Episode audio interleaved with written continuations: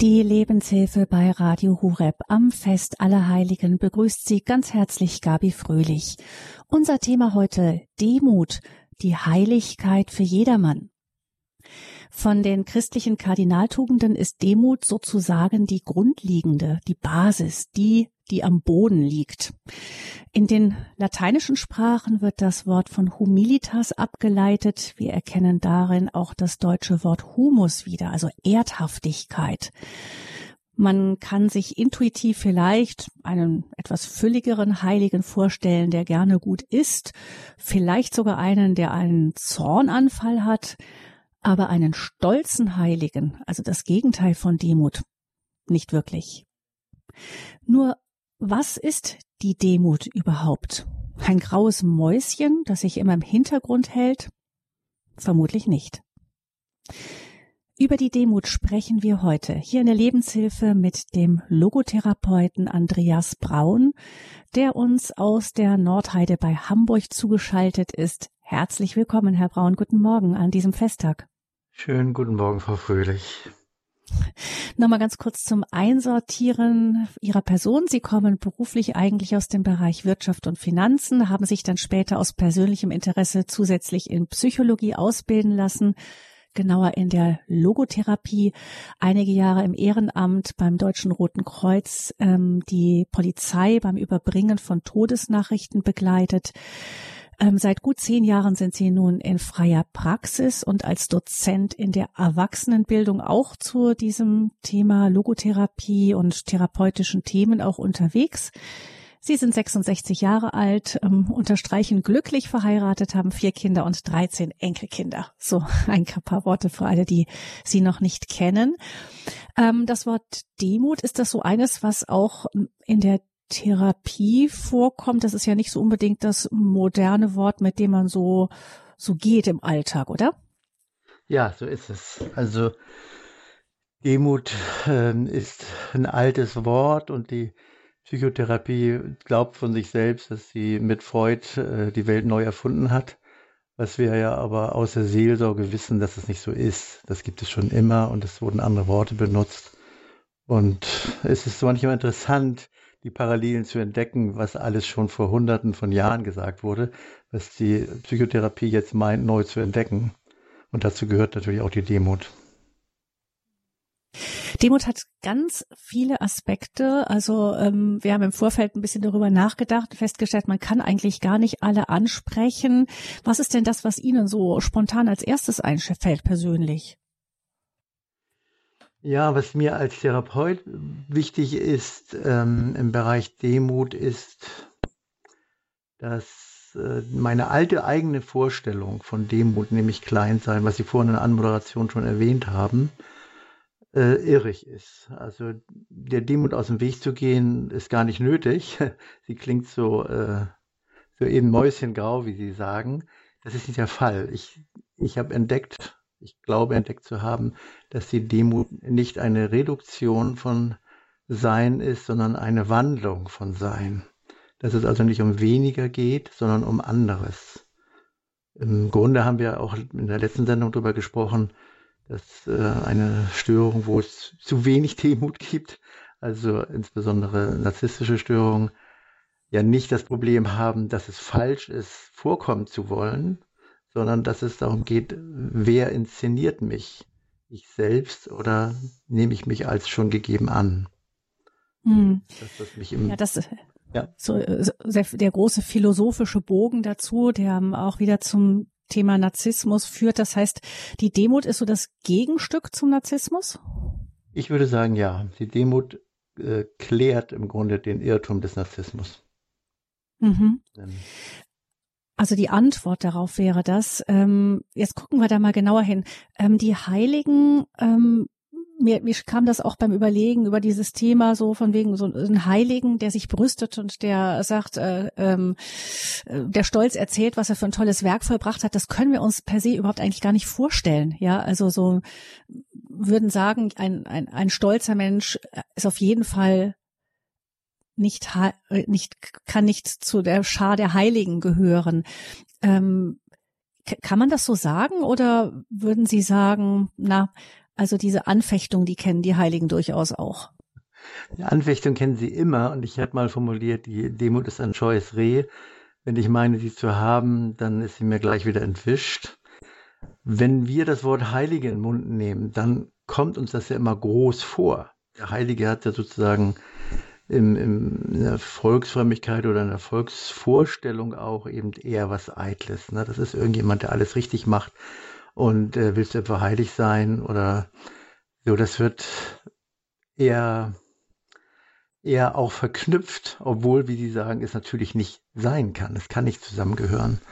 Man kann nicht heilig sein, denn wenn man heilig ist, gehört man zu Gott. Und wenn man zu Gott gehört, dann gehört man nicht sich selbst. Und Eitelkeit ist sich selbst gehören. Hm.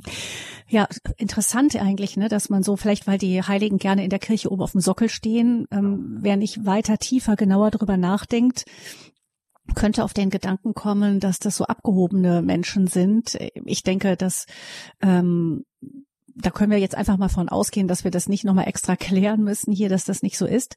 Aber gucken wir vielleicht doch mal die, ähm, die Demut dann nochmal an von ihrem Ursprung. Sie haben gesagt, ein Heiliger ist jemand, der zu Gott gehört. Das ist das Wesentliche. Das, also das mit Gott sein, bei Gott sein. Ähm, das heißt, Demut ist auch ein, eine Eigenschaft Gottes selbst? Ja, das ist vielleicht der schönste Aspekt und auch macht auch deutlich, wie bedeutsam das ist. Ich habe gerade heute Morgen nochmal darüber nachgedacht, wieso Gott eigentlich demütig ist und was das heißt. Und dass es ja erstmal überraschend ist. Der Schöpfer des Universums, der auch in der Offenbarung ja auf seinem Thron dargestellt wird, über alle Maßen herrlich oder im Jesaja-Text und an anderen Stellen wird die Heiligkeit und Herrlichkeit betont. Und von dem als einem Demütigen zu reden, würde nach meinem, meiner Vermutung keine anderen Religion einfallen und wahrscheinlich auch keinem Menschen, der sich in Gott ausdenkt, sondern das muss Gott schon offenbaren, dass er tatsächlich demütig ist. Und ich meine, es wird sehr deutlich im Philipperbrief, wo äh, von der Selbstentäußerung Jesu die Rede ist. Alle Herrlichkeit, die er beim Vater hat, hat er verlassen, um auf die Erde zu kommen, zu den Menschen, von einer Frau geboren zu werden, als Gott, als Schöpfer dieser Frau, wird er dennoch von einer Frau geboren, macht sich die Füße schmutzig auf der Erde, lässt sich ohrfeigen von dem Diener des Hohenpriesters und lässt sich am Ende sogar kreuzigen. Das, das ist der höchste Ausdruck der Demut, den ich mir vorstellen kann. Und damit ist es auch klar, wer zu Gott gehören will, zu dem muss auch die Demut gehören, denn sie ist eine substanzielle Eigenschaft Gottes unseres Gottes, möchte ich mal sagen. Nicht eines Gottes, wie man sich den selber zimmern würde. Hm. Ja, wenn wir ähm, also diesen Weg Jesu mitgehen, dann wird vielleicht auch schon klar, dass es da nicht um mit der Demut um was Mäuschenhaftes geht, eigentlich auch nicht wirklich um das, was man oft mit Demut auch assoziiert, Bescheidenheit, ja. Mhm. Also ich denke, ein demütiger Mensch ist schon auch bescheiden, aber das ist nicht der Wesenskern. Ja, also ich möchte noch mal kurz also einen klaren Disclaimer machen, um zu sagen, wir können oder ich kann nicht sagen, was wirklich Demut ist, weil es ein Riesenthema ist. Ein ganz großes Gebäude. Wir können nur ähm, Streifzüge machen und einige Dinge anschauen. Also wenn jemand noch weitere Dinge zur Demut weiß, sind sie wahrscheinlich richtig. Ich nenne nur ein paar Dinge, die mir wichtig geworden sind und die auch ein Stück weit mit der Therapie in Zusammenhang stehen. Also diese Seite der Demut, und die Seite, wo auch Demut, zumindest der landläufige Begriff, zu einer Gefährdung werden kann. Das hatte ich vielleicht schon angedeutet. Ich weiß nicht, ob ich jetzt schon darauf eingehen soll. Ja, gerne. Mhm. Also, demütig zu werden hängt sehr davon ab, wo ich herkomme. Wenn ich ein stolzer Mensch bin, der auf der, ich, ich habe mit meiner Frau heute Morgen darüber gesprochen, äh, als für ein Beispiel, äh, um ein Beispiel zu finden, wir hatten mal in der Therapie einen Fall, wo eine Frau nicht, nicht auf die Autobahn gefahren ist. Und es kam am Ende raus, dass sie gesagt hat, äh, ich traue mich nicht, da, mich da so frech reinzudrängeln, wenn ich auf der Auffahrt bin. Ich muss ja irgendwann einfach rüberziehen und darauf hoffen, dass da der Nächste nicht äh, wirklich in mich reinfährt, ich ihn nicht behindere. So, das hört sich demütig an. aber vielleicht spürt, äh, spüren wir schon spüren Sie schon, das kann nicht gemeint sein. Und diese Gefährdung, dass jemand sich selbst bestätigt in seiner Schwäche, in seinem Nicht-Präsentsein, in seinem Nicht-Annehmen seines Wertes und das dann für sich selber demütig nennt. Das ist eine, ich würde sagen, ein Missbrauch dieses Begriffs, der aber nicht selten ist. Wenn jemand, also wie es vor kurzem erlebt hat, sehr forsch, im Kreisel war das, sehr knapp vor mir in den Kreisel reinfährt, dann wäre es für den genau das Gegenteil. Ne, die, die gleiche Thematik Demut würde ihn für ihn das Gegenteil benutzen, nämlich rücksichtsvoll zu sein und zu überlegen, wie es dem anderen geht. Also dem ersten Beispiel, der nennt es ja auch rücksichtsvoll, aber es ist nicht dasselbe. Das in die, also in das einzutreten, wozu ich berufen und womit ich beschenkt wurde, ist auch eine Form der Demut eine Annahme dessen, was mir gegeben ist. Und zwar ähm, nicht nur der, der schönen Gaben, sondern auch äh, der Schwachstellen, die ich so mitbekommen habe und so. Also in dem Fall eben diese, diese übergroße Vorsicht zu sagen, ich kann mich da überhaupt nicht reinwagen auf diese Autobahn und bei dem anderen dieses Impulsive, der einfach losprescht und sich hinterher sagt, oh Gott, äh, da bin ich wahrscheinlich ein bisschen schnell gewesen. Wenn er sich das sagt, ist es schon gut. Dann wäre es schon ein kleiner demütiger Schritt. Da kommen wir auch noch drauf, wie man damit umgeht. Also wie, was tue ich eigentlich, wenn es um Demut geht? Aber erstmal, um es wirklich deutlich zu machen. Für jeden mag es anders sein, was für ihn mhm. Demut bedeutet.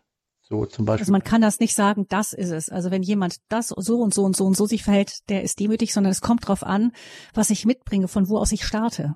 Von wo aus ich starte. Nehmen Sie das Beispiel Reden wenn Sie eine Versammlung haben oder eine Gemeinschaft und äh, jemand tritt in den Vordergrund und redet oft, ähm, dann wäre für ihn Demut auch mal ruhig zu sein und auch mal die anderen reden zu lassen. Aber es gibt auch immer viele, die aus, ich nenne das jetzt in Anführungsstrichen Demut, nichts sagen und deren Beitrag und deren Wert verloren geht. Ich bin in so einer Gemeinschaft, wo zum Beispiel die Älteren sich sehr zurücknehmen und denken, das wäre besonders demütig. Aber ich sage, uns geht ihr Schatz verloren, den sie haben und den sie einbringen sollten. Und es ist nicht demütig, ähm, immer nur zu schweigen. Na, da kann man das auch, finde ich, gut sehen, mhm. dass es sehr unterschiedlich ist.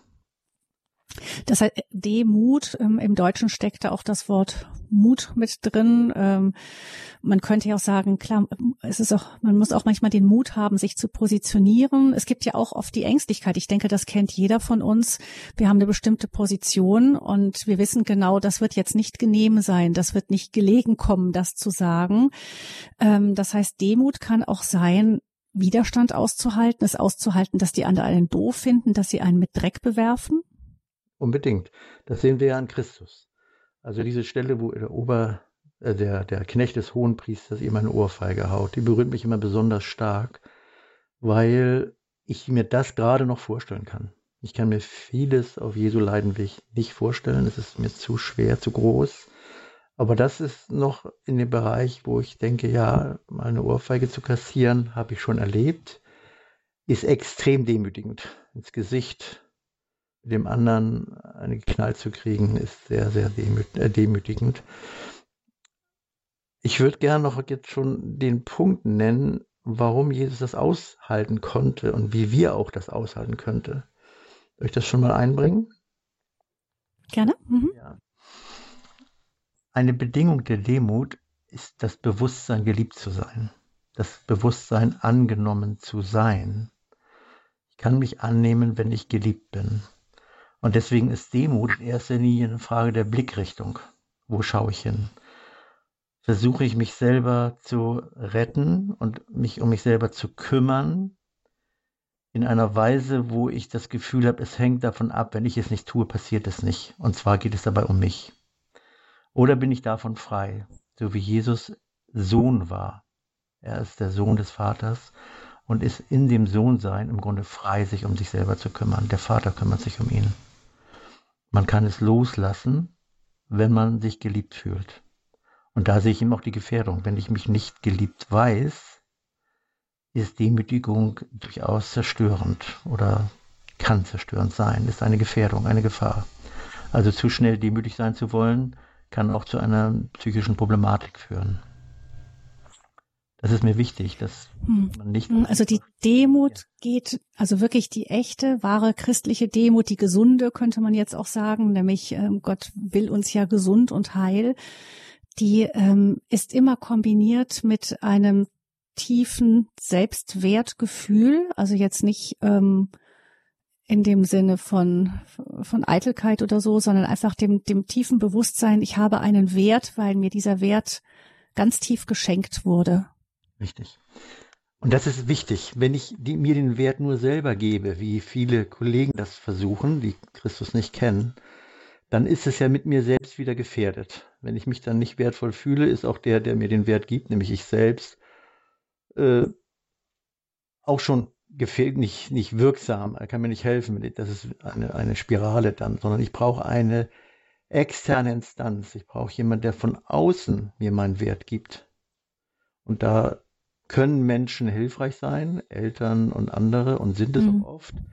Ja, ich meine, denke mal, das ist ja die Basis, wenn wir losstarten. Ich denke, das können viele bestätigen, dass da, wo, wo in der Kindheit einfach die Eltern zumindest das mal einigermaßen gut gemacht haben, den Kindern zu sagen, du bist geliebt, du kannst jederzeit nach Hause kommen, ähm, du bist für mich wunderbar, ja, ähm, jenseits von dem, was du tust, dann ist das ja eine sehr stärkende Basis für, für dieses innere Gefühl, diese Sicherheit. Ja. Und ich kann es mir nicht selber geben. Das ist mir wichtig. Ich kann es selber suchen und annehmen. Das ist schon meine eigene Aufgabe. Es kann, es gibt Menschen, die können das schwer annehmen oder gar nicht annehmen und suchen es in sich selbst dann. Und dann ist es immer zerbrechlich. Es ist immer zerbrechlich. Selbst wenn ich versuche, um jetzt den Bogen zu schlagen, demütig zu sein, also wenn ich das direkt anstrebe, ist es in dem Moment schon eitel. Ich bin stolz darauf, dass ich demütig bin. Ich bin stolz darauf, dass ich das so wegstecken kann. Ich bin stolz darauf, dass ich nicht reden muss, sondern auch schweigen kann. Da kann ich sofort stolz drauf sein. Immer dann, wenn ich es mir selber gebe. Sondern, also um meine Demut brauche ich mich nicht zu kümmern, sozusagen. Ja, man könnte sagen, ich darf mich nicht drum kümmern. Hm. Dennoch hat es eine Bedeutung als Indikator. Also ich will das nicht zu stark durchstreichen. Ich kann schon mal schauen, wo, wie steht es in meiner Demut, weil sie ein Indikator ist. Ich kann sie zwar nicht direkt, es nützt nichts, wenn ich versuche, demütig zu sein, aber wenn ich auf meinem Weg der Sohnschaft, also in meinem, meiner Sehnsucht, Christus ähnlich zu werden, eine Entwicklung mache, merke ich das auch daran, ob andere mich so bezeichnen würden. Also die Demut wird mir von außen zugewiesen. So ähnlich wie dieses Fest, was wir heute feiern, das ist mir heute Morgen auch nochmal deutlich geworden, ein Heiliger, ähm, ist ja, wird ja nicht heilig genannt, solange er noch auf Erden ist. Da sagen wir maximal heiligmäßig. Aber ein Heiliger wird erst heilig genannt, wenn er fertig ist. Er nennt sich nicht selber heilig, sondern es wird ihm zugeschrieben. Und es wird ihm zugeschrieben, einmal weil er Gott nahe ist und ein Heiliger, wenn er heilig gesprochen wird, muss ja auch eine Beziehung zum Menschen haben weiterhin. Also muss, müssen Wirksamkeiten, Gebetserhörungen und ähnliches nachgewiesen werden. Und das zeigt, dass der Heilige nicht versucht, heilig zu werden. Aber die Heiligkeit kann man von außen sehen. Und die Heiligkeit und die Demut sind unmittelbar miteinander verbunden. Heiligkeit, Demut und Liebe sind fast eins. Hm. Gucken wir vielleicht noch mal erst noch mal kurz zu den Indikatoren, die Sie eben genannt haben, bevor wir dann nochmal schauen, wie ist denn das, wenn mir so dieses Selbstwertgefühl fehlt? Wo kann ich mich denn hin ausstrecken? Ähm, Erstmal zu den Indikatoren noch, woran kann ich zum Beispiel merken, dass äh, ich bei der Demut noch ein Thema habe? Also. Ja. Naja, das, Haupt, das Hauptmerkmal ist, ähm, oder sagen wir, das, zuerst muss ich überhaupt mal wach sein dafür. Bei den meisten Menschen ist es ja so, dass das überhaupt kein Thema ist. Sie halten sich selbst für gerecht oder für weitestgehend gerecht und alles andere liegt an den Umständen, wo sie dann vielleicht mal sauer werden. Ne? Also ich bin so lange ruhig, solange mich keiner ärgert. Und wenn er mich ärgert, dann kriegt er, kriegt er das zu spüren, dass er mich geärgert hat. Solche Menschen halten sich selbst oder thematisieren das Thema Demut nicht. Also ein Indikator, dass ich auf dem Wege bin, Christus ähnlich zu werden, ist schon, dass ich es thematisiere ich sage, ja, das finde ich wichtig, ich möchte gerne demütig sein. Es ist mir ein Bedürfnis, ich erkenne das an Christus, dass es so ist. Und ich erkenne an mir, dass es nicht so ist. Also der zweite Schritt ist zu erkennen, dass es nicht so ist. Ich bin nicht demütig. Jemand, der sich für demütig hält, ist es nicht. Und jemand, der es erkennt, ist schon ein gutes Stück, ein gut, gutes Stück Weges gegangen, es zu erkennen. Also ein Indikator ist, dass ich beunruhigt bin darüber, dass es so wenig der Fall ist. Das ist vielleicht der erste und schon ganz schöne Indikator. So ähnlich wie ein Klient, der zu mir kommt und sagt, ich glaube, ich bin der Schlimmste auf der Welt, ich brauche sogar einen Therapeuten. Und ich sage ihm im Gegenteil, die Leute, die wirklich einen Therapeuten brauchen, die wissen das nicht oder die äh, glauben, dass es nicht so ist. Mhm. Alles bestens ist. Also dieses Gefühl, dass alles bestens ist, gut, mir stellt sich die Frage auch nicht, aber der Mensch ist am weitesten weg von der Demut. Mhm. Also das ist so ein Indikator, auch wenn man so auf Kritik zum Beispiel vielleicht auch empfindlich reagiert, ne? Ja, und es kommt, also auf die Kritik empfindlich zu reagieren, ist normal und richtig, weil ich betroffen bin. Die Frage, wie gehe ich damit um? Rechtfertige ich meine Empfindlichkeit dauerhaft? Also etabliere ich das und sage, das ist auch richtig so? Oder sage ich, ich bin empfindlich. Warum bin ich empfindlich und schreie zu Gott und sage, ich möchte das nicht sein. Bitte hilf mir da raus. Oder was ist eigentlich mein Kleinmut, mein Kleinglaube, der der unbedingt die Bestätigung des anderen braucht. Also daraus einen Schritt zu Gott hinzumachen und nicht von Gott weg und zu sagen, nee, das hat schon seine Richtigkeit, der andere ist auch blöd, dass er sowas sagt. Na, dann etabliere ich sozusagen die, das Abstumpfen gegenüber diesem Gefühl. Es ausschalten halte ich für innerhalb unseres Lebens unrealistisch. Also wenn ich nicht mhm. auf irgendwas reagiere, ist es eher ein Zeichen dafür. Dass ich stumpf geworden bin. Stumpf bin, genau. Und also das heißt, ich muss nicht beunruhigt sein, wenn mich das innerlich trifft und unruhig macht, genau. sondern ähm, es kommt dann mehr auf die Fähigkeit an, damit umzugehen. Vielleicht auch das, äh, das man, man versucht, man geht ja normalerweise gerne reflexartig in die Verteidigungshaltung. Genau. Das, das ist dann vielleicht eher das Problem. Ja, das, auch das weiß ich nicht, wie gut man das schaffen kann. kann der eine mhm. schafft es besser, der andere nicht so gut. Äh, vielleicht ist es schon mal klug, die Situation zumindest nicht zu eskalieren zu lassen, zu schweigen oder vielleicht auch im schlimmsten Fall den Raum zu verlassen, wenn man es sich nicht kann. Das halte ich schon für sehr, sehr weise. Äh, einfach mhm. schweigen lernen, aber auch schweigen kann, kann provozieren und kann arrogant wirken, kann sogar arrogant sein. Ich kenne jemanden, der der mit Schweigen provoziert, indem man mhm. das ausschweigt. Na, ich sage auch nicht, dass man das kann, sondern dass man es sozusagen, in welche Richtung orientiere ich mich. Ich bin ein Freund der Richtung, also des Ziels und nicht so sehr des Maßes. Wenn ich mich aufrege und sage, das kriege ich schon in den Griff oder versuche das zu üben, dann bin ich am Ende doch wieder derjenige, der es hingekriegt hat.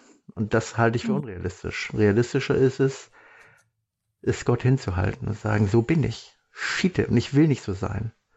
Und so wie wir hatten vor kurzem die Geschichte von dem Vater, der zu Jesus sagt, fragt, ob er seinen Sohn heilen kann, äh, der von einem Dämon besessen ist und äh, ob er das kann und Jesus sagt, äh, was fragst du, ob ich das kann? Alles ist dem möglich, äh, der glaubt. Und dann sagt der Vater, ich glaube hilft meinem Unglauben. Und mhm. in der Predigt hieß es dann, wir würden, wenn wir sagen, wir glauben nicht so richtig, würden wir weggehen. Aber dieser Vater geht zu Jesus hin. Er schreit ihm das sozusagen ins Gesicht, sein, seine Verzweiflung, dass, dass er merkt, dass ihm Glauben fehlt. Und diese Richtung, um die geht es mir. Diese mhm. Richtung, um die geht es mir, dass ein, dass in diesem Scheitern ich mich an die richtige Stelle wende das Scheitern ist nicht das Problem. Im Gegenteil, vielleicht auch manchmal eben Momente der Hilfe, um um wieder auf den Weg zu Gott zu kommen. Ähm, die kleine Therese hat mal gesagt, Gott Gar oft erlaubt der Herr, dass wir fallen, damit die Seele demütig wird. Und auf die Heiligen und ihr Vorbild in Sachen Demut möchte ich gleich noch mal ein bisschen genauer schauen. Hier in der Lebenshilfesendung Demut, die Heiligkeit für jedermann geht gleich weiter im Gespräch.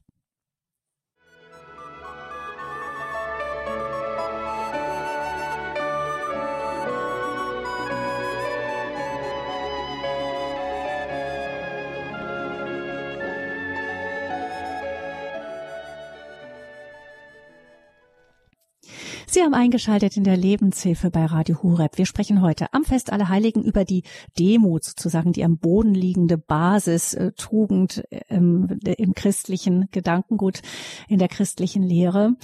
Und wir fragen uns, was das ist. Wir haben schon festgestellt, dass es sicher nicht, äh, der Weg dahin ist nicht für jeden gleich. Es kommt darauf an, von wo aus man startet. Wenn man startet als ein impulsiver Mensch, kann es sein, dass man eher, eher versucht, mal stille zu sein, mal eben nicht zu reden, wenn man gleich lospreschen will. Andere, die vielleicht eher vorsichtig sind und Angst vor Kritik haben, für die kann es demütig sein, sich auszusetzen und mal zu reden, da wo sie sich sonst nie trauen.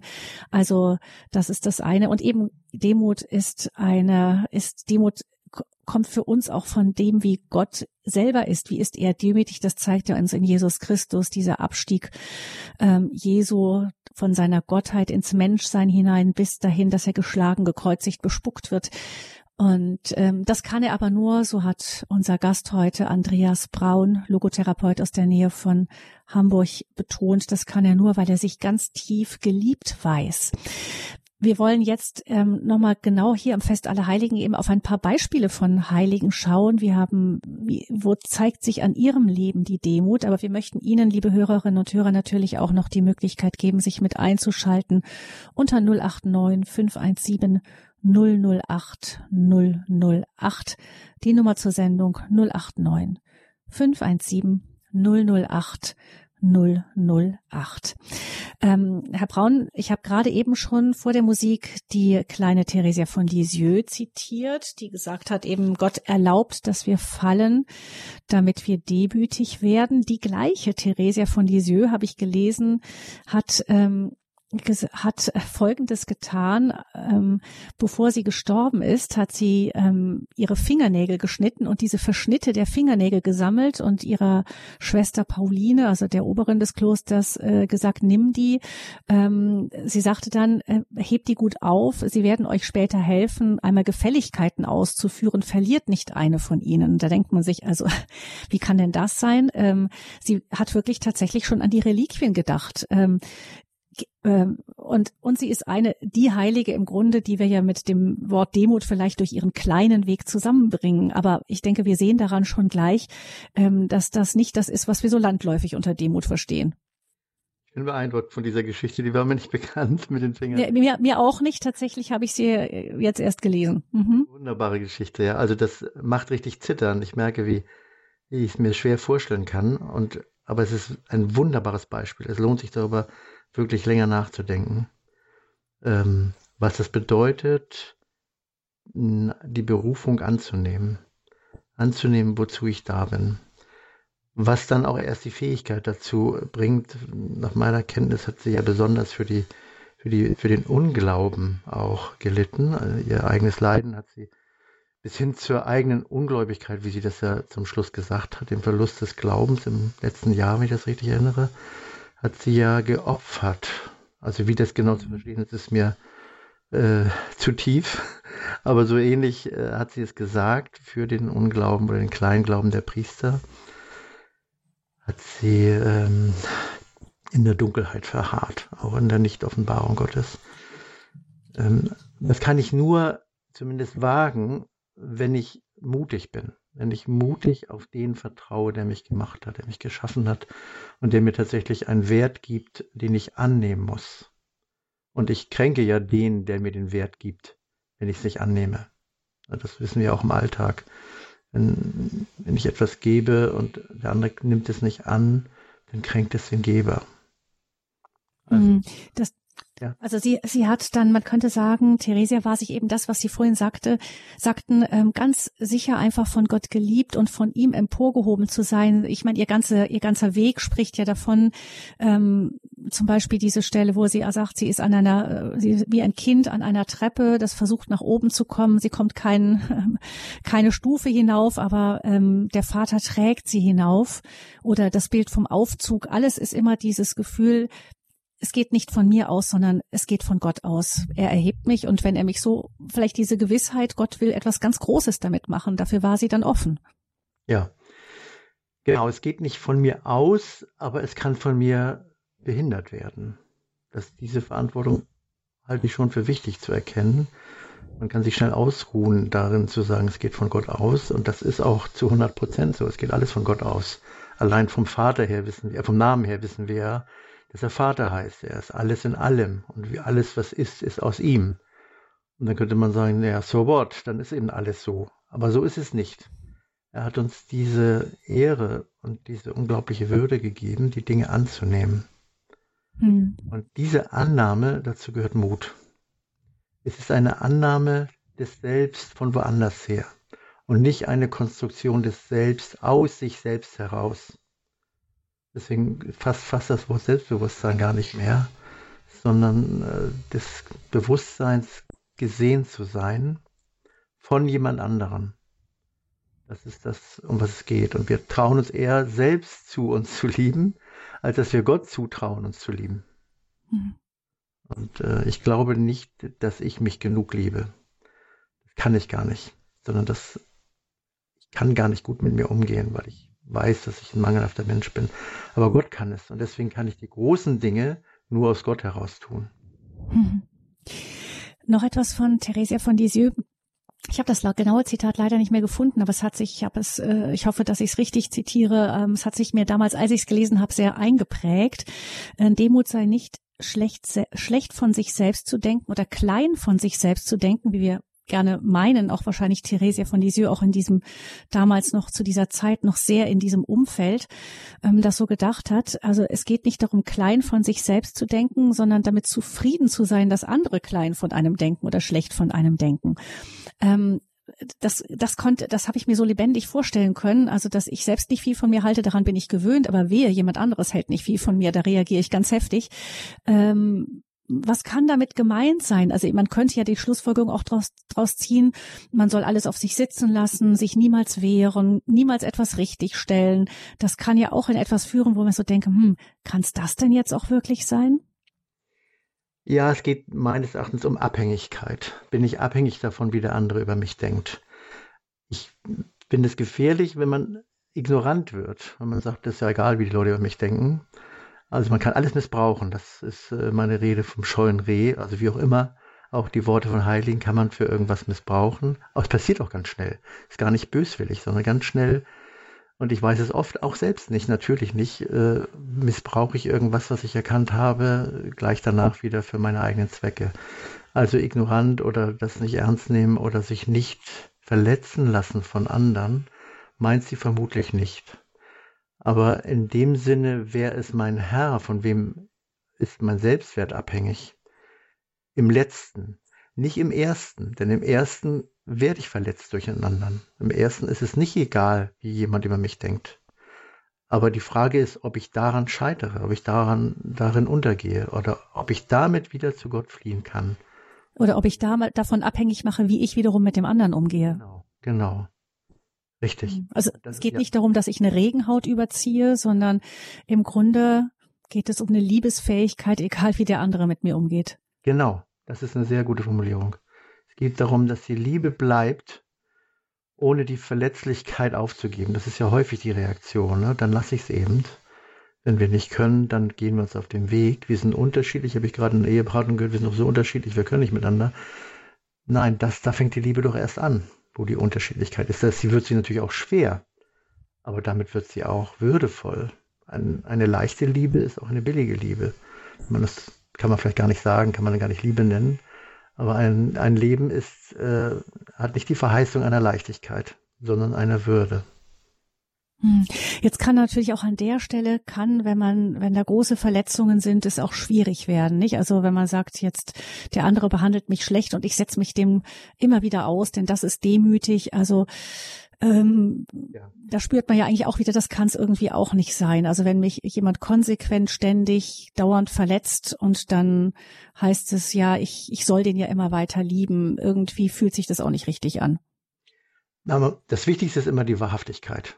Ich muss schauen, wo stehe ich wirklich kann ich den wirklich lieben oder wo bin ich? Ich kann ihn ja sowieso gar nicht selber lieben. Wenn, dann muss, muss Jesus ihn in mir lieben, in gewisser Weise, und ich flüchte zu ihm. Aber auch das kann ja verstellt sein durch schwere Erlebnisse oder andere mhm. Dinge, andere Situationen oder dadurch, dass ich vielleicht gar nicht gläubig bin oder was auch immer. Und dann kann alle möglichen, können verschiedene Dinge richtig sein, dich zurückzuziehen, eine Pause zu machen oder Hilfe zu holen oder ähnliche Dinge. Es geht ja auch um die Perspektive. Es geht nicht sozusagen, dass ich das von heute auf morgen realisiere. Das wäre nicht realistisch. Sie haben schon recht, das Wichtigste ist zuerst, sich einzugestehen, wo stehe ich jetzt eigentlich? Ist das, ist es vielleicht Eitelkeit, dass ich meine, den so tapfer lieben zu müssen? Das kann auch Eitelkeit sein. Ich bin ein Helfersyndrom zum Beispiel ist ein klassisches Syndrom für eine Variation des Narzissmus, ein Helfersyndrom. Ich muss den anderen retten, ich muss sogar häufig. Also immer wenn das Wort muss dabei ist, ich muss, ich muss, ich muss, ist es schon falsch. Ist es schon falsch. Ich muss nicht, wenn überhaupt, dann soll ich, im, im Splätschen Sinne von Jörg Splett, der ja da einen deutlichen Unterschied macht zwischen dem Müssen und dem Sollen, also dem Gewissensanspruch, und der lässt mich immer frei. Wenn ich da keine Freiheit habe, dann habe ich ja auch keine Würde. Ich muss schon frei sein. Ich muss schon frei sein, es zu tun. Das ist eine wichtige Bedingung. Sonst ist es ja keine Liebe. Sonst ist es eine Abhängigkeit. Das heißt, es geht darum, dass es dann auch ein Weg, also den man zu gehen hat, wo man immer da ansetzt, wie steht's überhaupt? Wo bin ich jetzt gerade? ähm, was kann ich und wenn ich merke, aber ich, ich will, also oft ist es ja so, ähm, ich, mich hat das sehr getröstet, dass Theresia von Avila, die große Heilige, wohl mal gesagt hat, dass sie gar nicht für jeden beten kann. Also schon das Beten für jemand anderes, der ihr auf den Schlips getreten ist, scheint ihr zwischenzeitlich schwer gefallen zu sein und sie hat dann darum gebetet, für den anderen beten zu können. Ja. Also das heißt, das zeigt ja, dass es, es, sie weiß die Richtung, wo es hingehen soll, aber sie sagt ganz ehrlich, kann ich gerade gar nicht und da, da, da stehe ich jetzt nicht, da bin ich gerade überhaupt nicht an der Stelle. Ja, nehmen Sie die Psalmen. Die sind ja in aller Regel, Regel Klagepsalmen. Also man könnte sagen Anklage. Das brauchen wir uns dort gar nicht mehr. Gott anzuklagen. Nicht, in, nicht im Sinne anklagen, dann weggehen und richten und weggehen oder so, sondern, sondern mit der Wahrhaftigkeit des eigenen Herzens konfrontieren. So möchte ich das nennen. Ich habe von einem Freund, der junger Christ ist und eine lange äh, buddhistische, glaube ich, Geschichte hat. Der hat sich sehr gestoßen am Alten Testament, an dem, an der Judith, die äh, triumphal den Kopf des Gegners äh, ins Lager trägt. Das fand er so abscheulich und hat es Gott geklagt und ist nicht weggelaufen, ne, sondern ist zu Gott gegangen und gesagt, das kann ich, das kann doch nicht, das kann doch nicht Bibel sein. Was ist das schrecklich, dein Wort hier? Wie soll ich denn damit umgehen? Und das, und ich hasse das und, und hat einfach seine wahrhaftige Haltung zu Gott hingebracht und nicht von Gott weg. Ja. Mhm. Ja. Genau das. Mhm. 089 517 008 008 die Nummer zur Sendung. Frau Pasche hat uns angerufen aus Algermissen und ich begrüße Sie ganz herzlich. Guten Morgen. Ja, guten Morgen. Das Thema Demut beschäftigt mich auch schon seit einigen Wochen und ich fühlte mich so ein bisschen ertappt bei dem Gedanken, äh, als Sie sagten, ähm, wenn ich das alles hm, beherzigen soll, um demütig zu sein, dann kann ich das nicht. Mhm. Und ähm, ich habe ein äh, Gebet äh, bekommen oder erhalten, äh, da kann ich auch nicht gut mit umgehen. Und vielleicht können Sie mir da erklären, wie ich das zu lesen habe oder wie ich das zu sehen habe. Mm, nach jedem Satz betet man, befreie mich, o Jesus. Also von meinem eigenen Willen befreie mich, o Jesus, oder auch vom Wunsch gelobt zu werden oder auch vom Wunsch geliebt zu werden. Ähm, und das geht dann so weiter und vor jedem Satz äh, betet man auch, Jesus gewähre mir die Gnade, das zu wünschen, dass andere mehr geliebt werden wie ich äh, und so weiter. Das heißt, ich bringe mich ja schon auf einen niedrigen Platz und mhm. den habe ich mir jetzt eigentlich gerade mal wieder erkämpft nach einer langen Auszeit oder nach einer Krise, durch die ich hindurchgegangen bin. Wie platziere ich denn jetzt da meine Demut ein? Ja, das ist schön, dass Sie das erwähnen. Es erinnert mich an ein Gebet, was ich, glaube ich, von Franz von Assisi gehört habe, was so ähnlich klingt. Hm, das ist mit das Gebet. Ähm, nicht, dass ich äh, geliebt werde, sondern dass ich liebe, nicht dass, ähm, genau, und so weiter. Genau, das ist, ich nenne das wird eine. Ihm zugesprochen, wird ihm zugesprochen. Aha. Eine Proklamation. Es ist eine Sache, etwas zu proklamieren und eine andere Sache zu realisieren, wo ich stehe.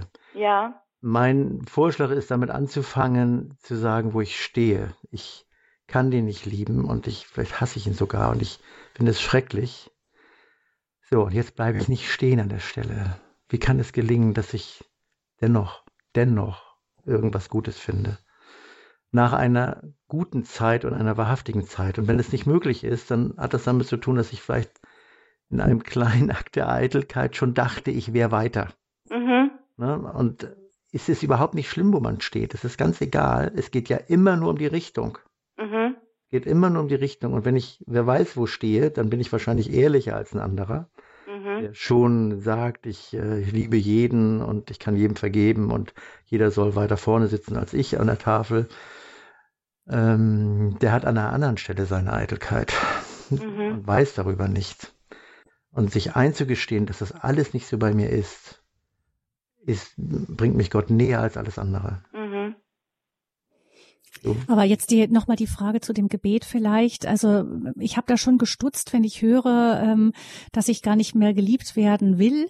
Ich meine, das ist, ich, wenn man es richtig versteht, wie es gemeint ist, vielleicht ist auch, dass ich eben mich nicht abhängig davon mache, wie andere mit mir umgehen. Ähm, auch wenn das natürlich, wie Sie sagen, Herr Braun, immer ein Weg ist. Da sind wir wahrscheinlich nie angekommen. Aber vielleicht muss man als Vorbau doch das nochmal betonen, was Sie vorhin gesagt haben, nämlich, dass, ähm, dass das dass das nur geht aus dem der tiefen Gewissheit eines Geliebtseins. Genau, und es ist ja nicht sein, dass gar niemand mich liebt. Absolut. Das kann ich mir ja gar nicht wünschen, da sterbe ich ja. ja. Und diese Nichtung ist immer falsch. Wenn wir, das ist die buddhistische Methode der Nichtung. Gott hat uns geschaffen, damit wir wer sind und damit wir im Extremfall unsere Fingernägel abschneiden. Das ist natürlich sehr weit fortgeschritten, wo, wo man nur staunen kann. Wir sind wer und wir sollen wer sein. Sie sollen ja. wer sein und natürlich müssen sie dazu geliebt werden. Und jetzt zu konstatieren, ich wünsche mir das so sehr von dem und dem zum Beispiel. Ja. Kann mich dazu bringen, nochmal zu überlegen, wo bin ich denn schon geliebt? Und ja. Was macht es mir schwer, das anzunehmen? Wo, wo sind die Steine im Weg, die, die, äh, die Freude der, der Liebe, die ich schon empfangen habe, anzunehmen, um ja. dann äh, zu spüren, also das andere ist wie so eine Flagge. Ich schaue hey, ich kann das nicht. Okay, dann ist es nicht ein Kraftakt, das zu wollen, sondern ein Richtungswechsel zu sagen, wo bekomme ich wirklich Liebe her? Ja. Wem bekomme ich wirklich Liebe her? Und vielleicht habe ich sie und kann sie nicht annehmen oder finde mich selber nicht gut genug, um wirklich geliebt zu werden. Das kann auch oft ein Grund sein, ne? dass man selber denkt, also wenn die mich wirklich kennen würden oder so gut wie ich mich kenne, ich könnte mich selber vielleicht nicht lieben, wenn ich ein anderer wäre und der andere tut es trotzdem. Mhm. Mich dennoch lieben.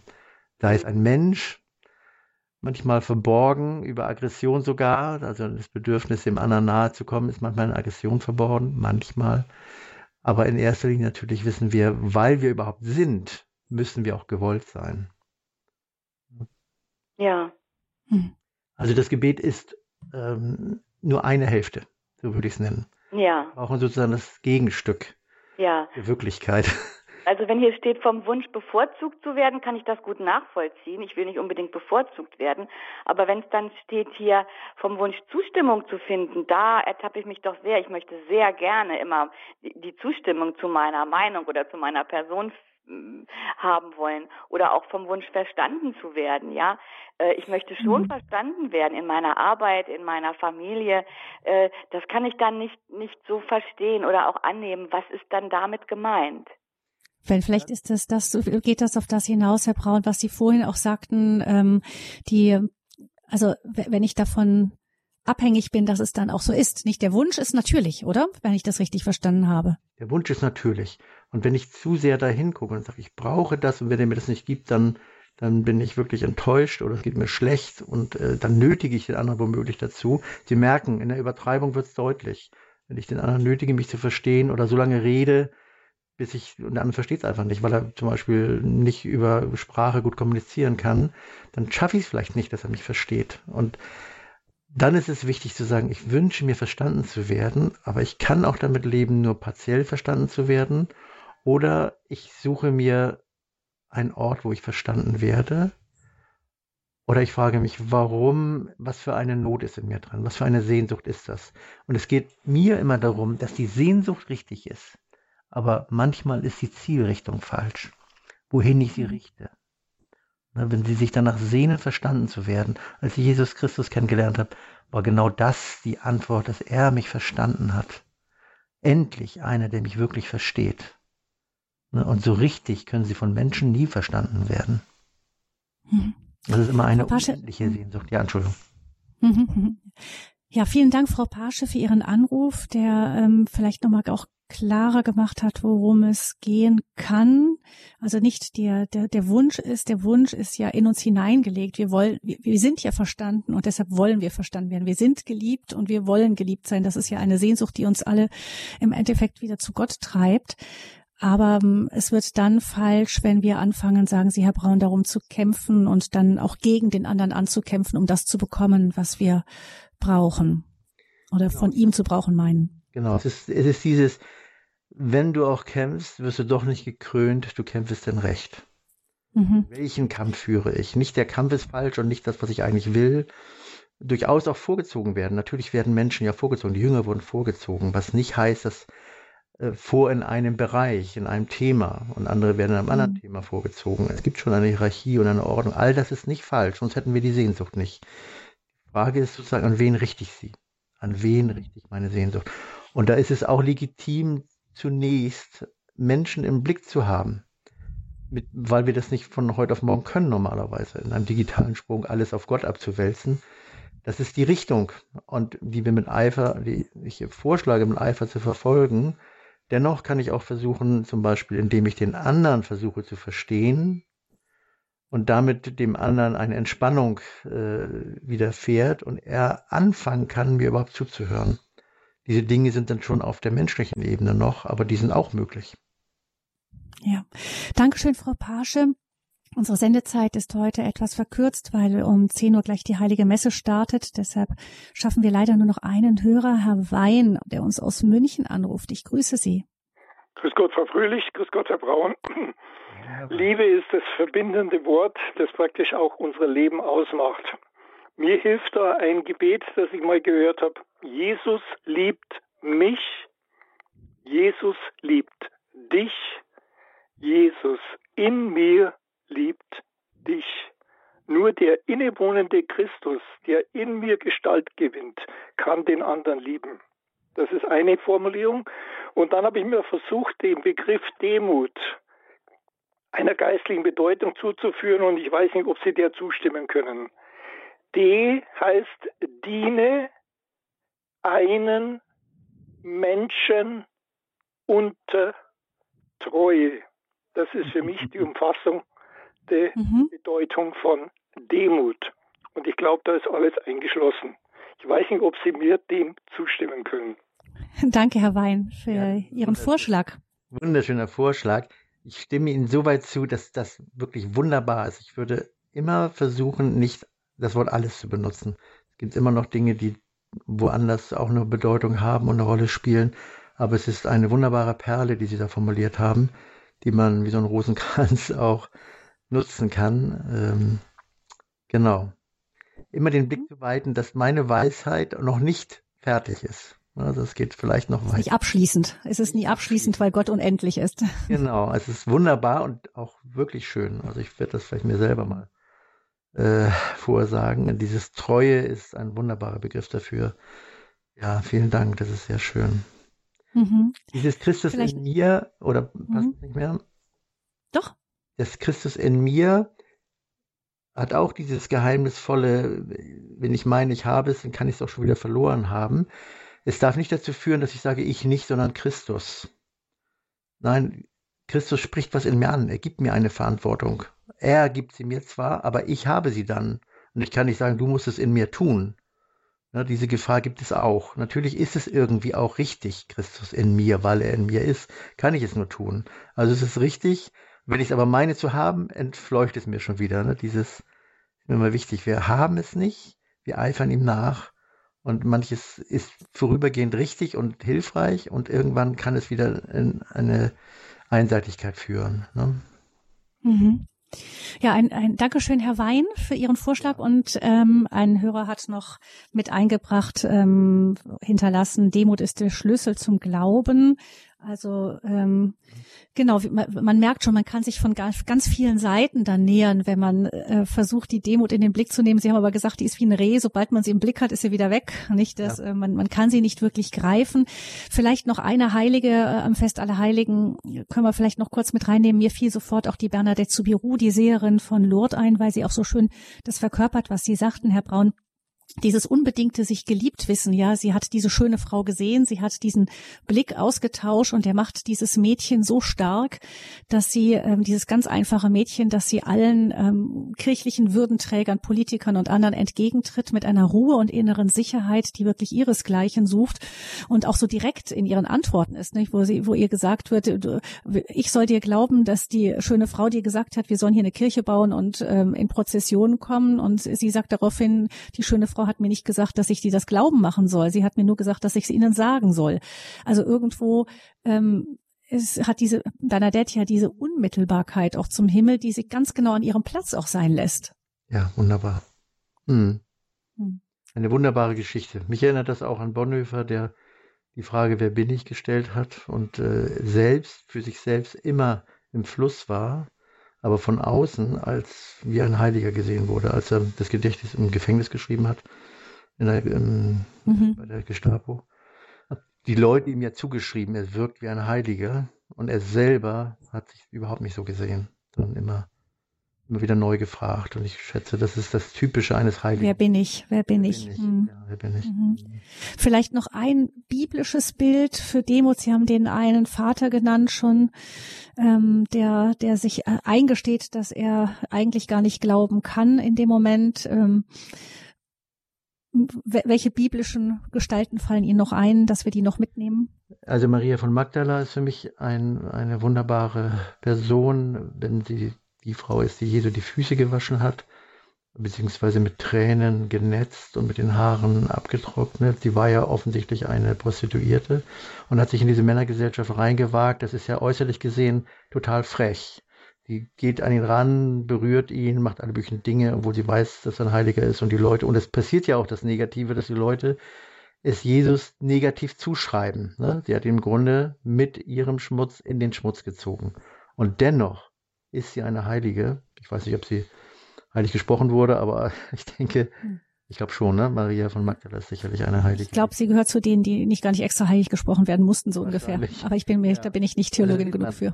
Ist ganz auf Jesus bezogen und darin kann ich auch Dinge tun, die von außen irgendwie äh, befremdlich wirken, ne? so wie das mit den Fingernägeln ist oder ja. Von der äh, Theresia von Lisieux später, genau. Hm. Ja, also das, äh, ich liebe sie sehr, weil sie so Sie ist die erste, wenn ich mich recht entsinne, die Jesus sieht. Sie ist äh, die Botin, die Apostelin der Apostel, sagt man ja. Mhm. Äh, nicht, weil sie schlau ist oder sonst irgendwas, sondern weil sie viel liebt.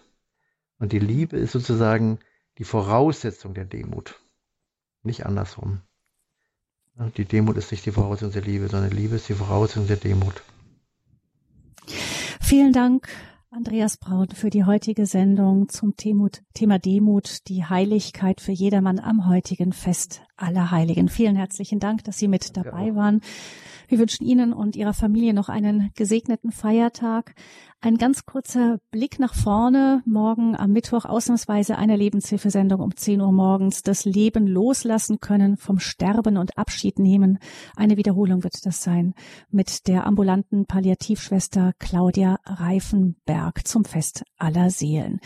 Ich verabschiede mich. Mein Name ist Gabi Fröhlich und ich wünsche auch Ihnen, liebe Hörerinnen und Hörer, von Herzen einen gesegneten Festtag aller Heiligen mit ganz vielen Impulsen darüber nachzudenken, wie wir selber auch uns auf diesen Weg der Heiligkeit machen können oder worauf es für uns vielleicht ganz persönlich in unserem konkreten Leben ankommen kann. Nämlich das ist unsere Berufung. Vielen herzlichen Dank fürs Zuhören.